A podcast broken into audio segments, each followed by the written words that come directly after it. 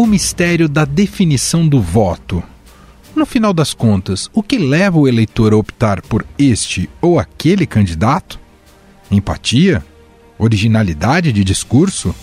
Posicionamento ideológico? Hoje, nós vamos explorar um dos aspectos que cercam essa complexa trama democrática as pesquisas eleitorais. O Ibope ouviu 805 eleitores entre os dias 30 de setembro e 1 de outubro. Sim, a pesquisa é Datafolha, né, sobre a corrida eleitoral. 9% não votariam em nenhum dos candidatos ou votariam em branco ou nulo. A pesquisa ouviu 800 eleitores da cidade de São Paulo entre os dias 12 e 14 de outubro.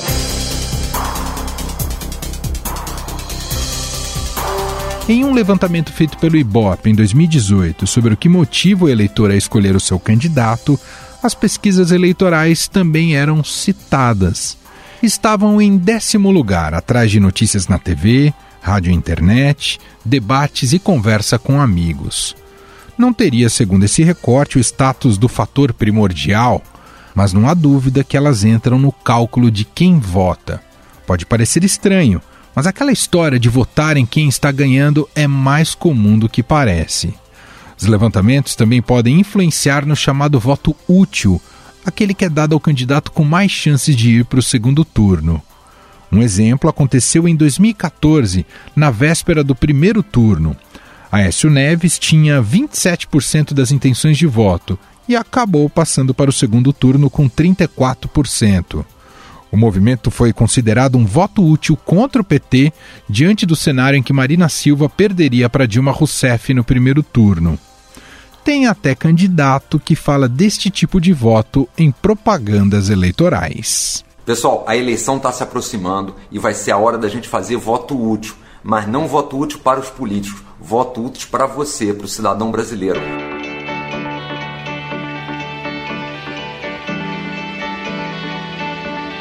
Mas isso quer dizer que as pesquisas eleitorais são prejudiciais para o processo eleitoral? A resposta é não.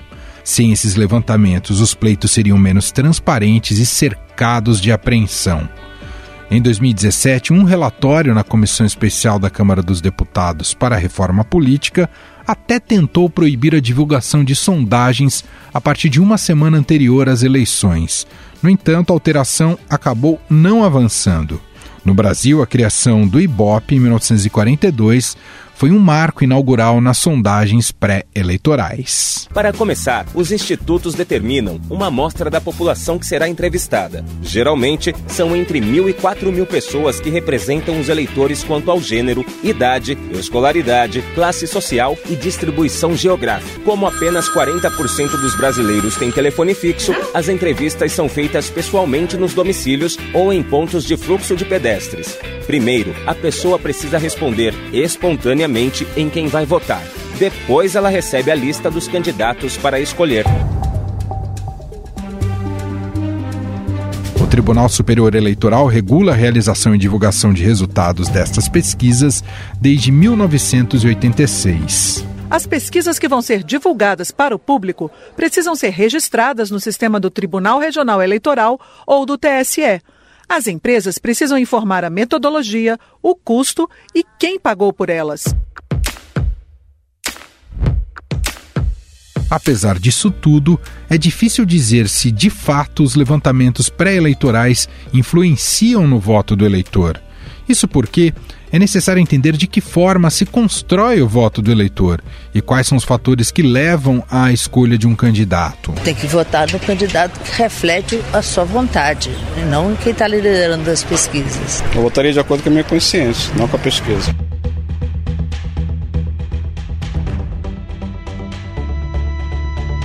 Para nos ajudar a responder a essa questão, convidamos para uma reflexão, uma conversa por aqui, o cientista político da consultoria Pulso Público, Vitor Oliveira.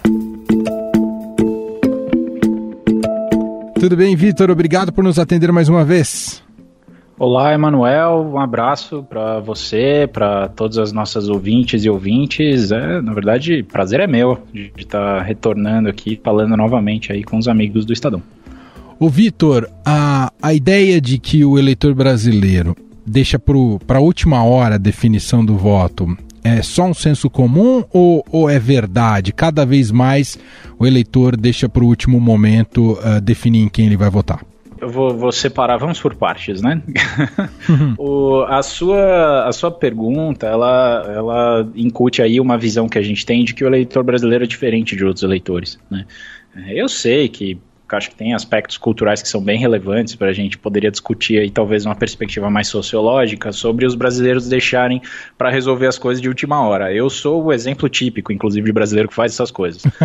Mas, né, a despeito da minha procrastinação, é, eu não acho que o eleitor brasileiro seja diferente de outros nesse sentido. Né? O que acontece é que é, votar é um esforço cognitivo muito grande, a gente não se dá conta disso. Né? E nem a justiça eleitoral, inclusive, que fica dizendo para as pessoas que, na verdade, elas têm que escolher bons candidatos e tal.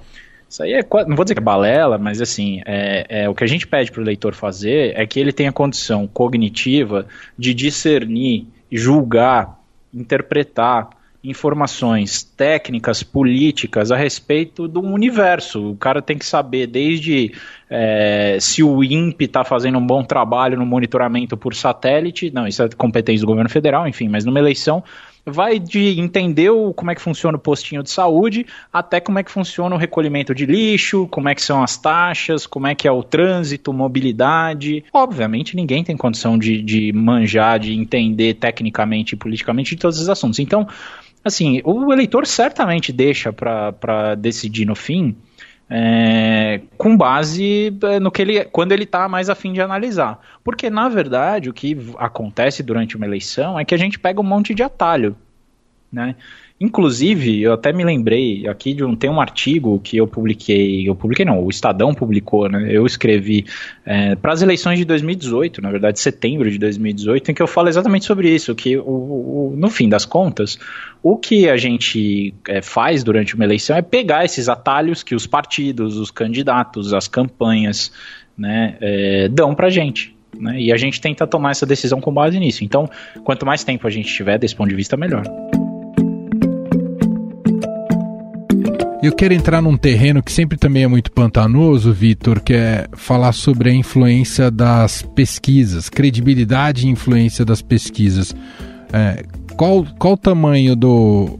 O quão, o quão é determinante para o resultado e também para a definição do voto? O, a, inclusive, tem, tem sistemas democráticos que proíbem até a publicação de pesquisas na semana da, da eleição. Como é que você vê esse papel da, dos institutos e das pesquisas no processo democrático aqui no Brasil? Então, é, eu acho que a gente tem um cenário interessante é, do ponto de vista de regulamentação das pesquisas, é, que é, é pouca regulamentação, né, no sentido de você ter uma regulamentação que é técnica, mas que pode ter pesquisa, o quanto for. Eu acho que é, é, tem aí uma ideia das pessoas de que o voto estratégico que o eleitor faz é ruim. Né? Essa hum. ideia de que o eleitor, por exemplo, pegar as informações das pesquisas e decidir, tá, o meu candidato preferido não está bem posicionado, mas o meu segundo candidato preferido está é, é, tá bem posicionado, então eu vou votar nele porque tem mais chance de ganhar. Isso, o eleitor está fazendo um, um, exercício de maximização aí do resultado para ele, que é o que qualquer empresa faz, inclusive quando ela está buscando vender seus produtos e tal. Né? Ela, ela é, então, assim, acho que é um exercício totalmente racional por parte do eleitor de tentar minimizar o estrago de que o, do, do candidato menos preferível, o que ele mais não gosta, ganha a eleição, e maximizar a chance de que pelo menos alguma coisa do que ele gosta é, ganhe a eleição, né? E, e, acho muito curioso quem fala mal das pesquisas, porque não entende que se não tiver pesquisa, a qualidade da informação cai, mas os eleitores vão procurar esse tipo de informação em outros lugares. Em outros lugares que provavelmente você vai ter mais desigualdade, que o dinheiro vai falar mais alto. Né? Sabe aquela expressão botar o, o carro na rua, né? que não, é, não serve só para o carnaval, né? mas serve também, principalmente por causa das eleições, especialmente nas eleições municipais, né? em que às vezes você tem uma coisa que é os candidatos candidatos demonstrarem a força deles por meio de desfiles nas ruas, né? De quem mobiliza mais eleitor com a camiseta da cor do, da determinada família ou grupo político lá que está no poder ou está na oposição. E, e, e, isso assim é, é isso é, é, é, coisa do século XVIII, né? Assim, se a gente lê os relatos das eleições no Brasil, na Inglaterra, nos Estados Unidos, no século XVIII, é mais ou menos isso, né? A diferença é que na época tinha, tinha mais violência, né? Que também tem agora. Né? Mas então assim, eu, eu acho que ter é, pesquisas informando para a gente esse é mais um desses atalhos informacionais que a gente usa para tomar decisão.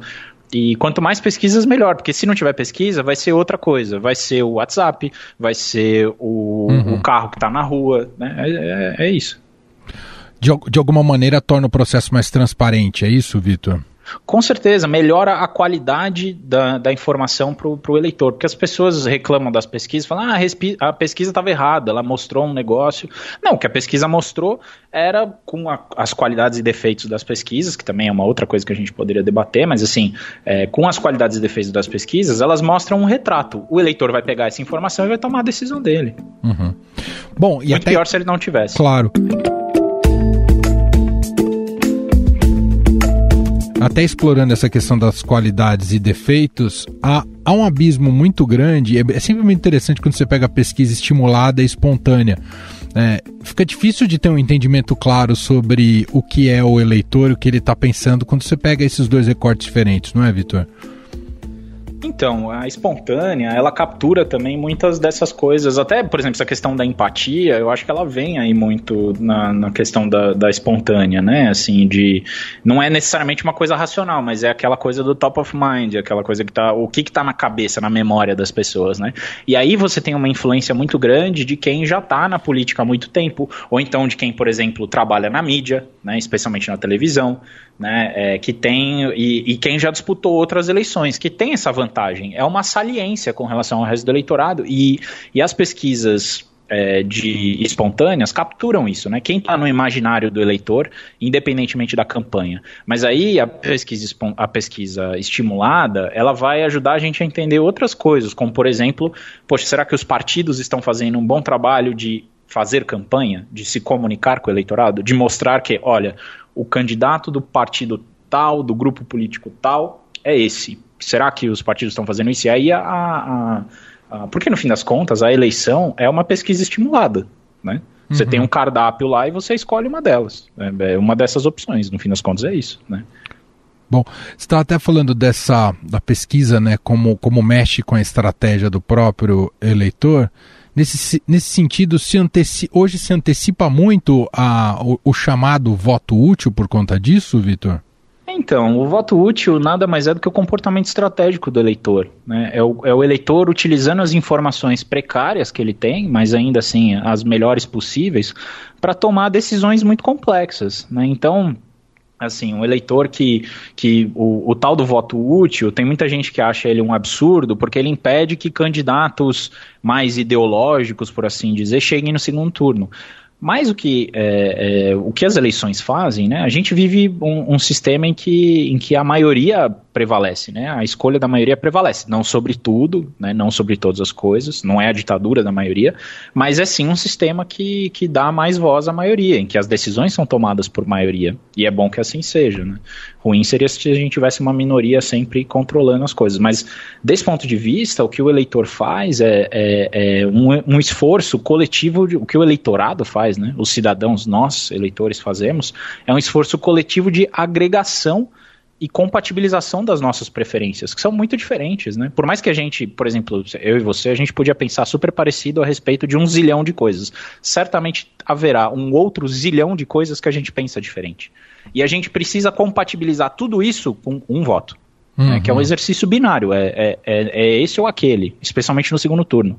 Então faz todo sentido o eleitor ter esse comportamento estratégico e, por fim, né, é, em é, teoria dos jogos, né, que é como a gente tenta entender matematicamente o comportamento né, da, das pessoas, como é que as pessoas tomam decisões, a gente é, supõe que as que pessoas racionais fazem exatamente isso. Elas raciocinam de trás para frente, ou seja, elas jogam até, elas projetam aquela, é, aquela relação até o fim e depois falam: bom, se eu jogar desse jeito, se eu tomar essa decisão, a consequência vai ser essa. Hum, então é melhor eu tomar outra decisão. E é isso que as pessoas fazem com o tal do voto útil. Né? Eu acho que é, é, é, na verdade, é mostrar que os nossos eleitores são. Eles pensam estrategicamente. Né? Eles pensam estrategicamente. Isso é uma coisa boa.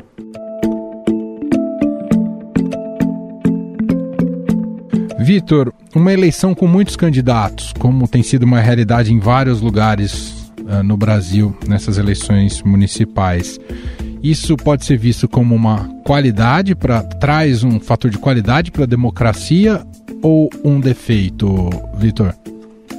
Poxa, isso é, aí é, essa é uma pergunta difícil de responder, mas eu vou tentar. Eu acho que, é, eu não diria que é um defeito, mas é um problema que precisa ser resolvido institucionalmente e as nossas ferramentas para resolver esse problema não, não, não ajudam muito. Que é o seguinte: quanto mais candidatos você tem, mais você força o eleitor a é, ter que fazer esse esforço cognitivo, né? Porque imagina só, se você está é, numa eleição para prefeito, você tem aí, quando tem muitos candidatos competitivos, você tem aí, sei lá, uns 5, 6. Quando tem muitos candidatos competitivos, né? É, agora, e na eleição para vereador? A quantidade de candidatos que tem. Né? É, é, um mundo de candidatos que o eleitor precisa ou precisaria processar né? e tentar comparar e tal. E obviamente ele não vai fazer isso. É, então, para mim, o problema não é você ter uma oferta grande de, de políticos e de candidatos. Eu acho isso bacana, eu acho isso interessante. É, é, contudo, você precisa ter mecanismos para filtrar isso e para ajudar o eleitor a tomar a sua decisão.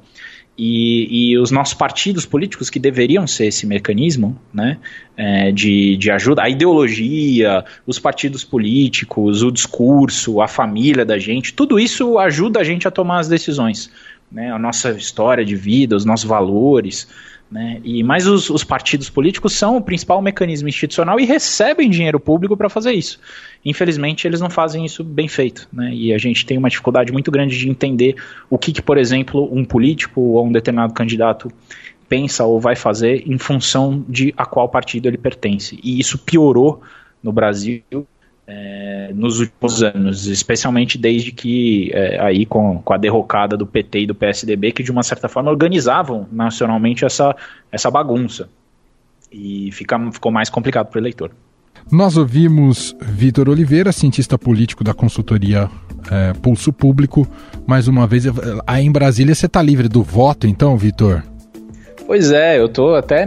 Eu tô achando estranho. A primeira vez na vida eu transferi meu título para Brasília e é a primeira vez na vida que eu não vou votar nas eleições municipais. É esquisitíssimo. Vai assistir de camarote as outras uh, eleições, né, Vitor? Pois é, dessa vez acho que vai dar para fazer comentários sem ficar com pressa de votar e tal.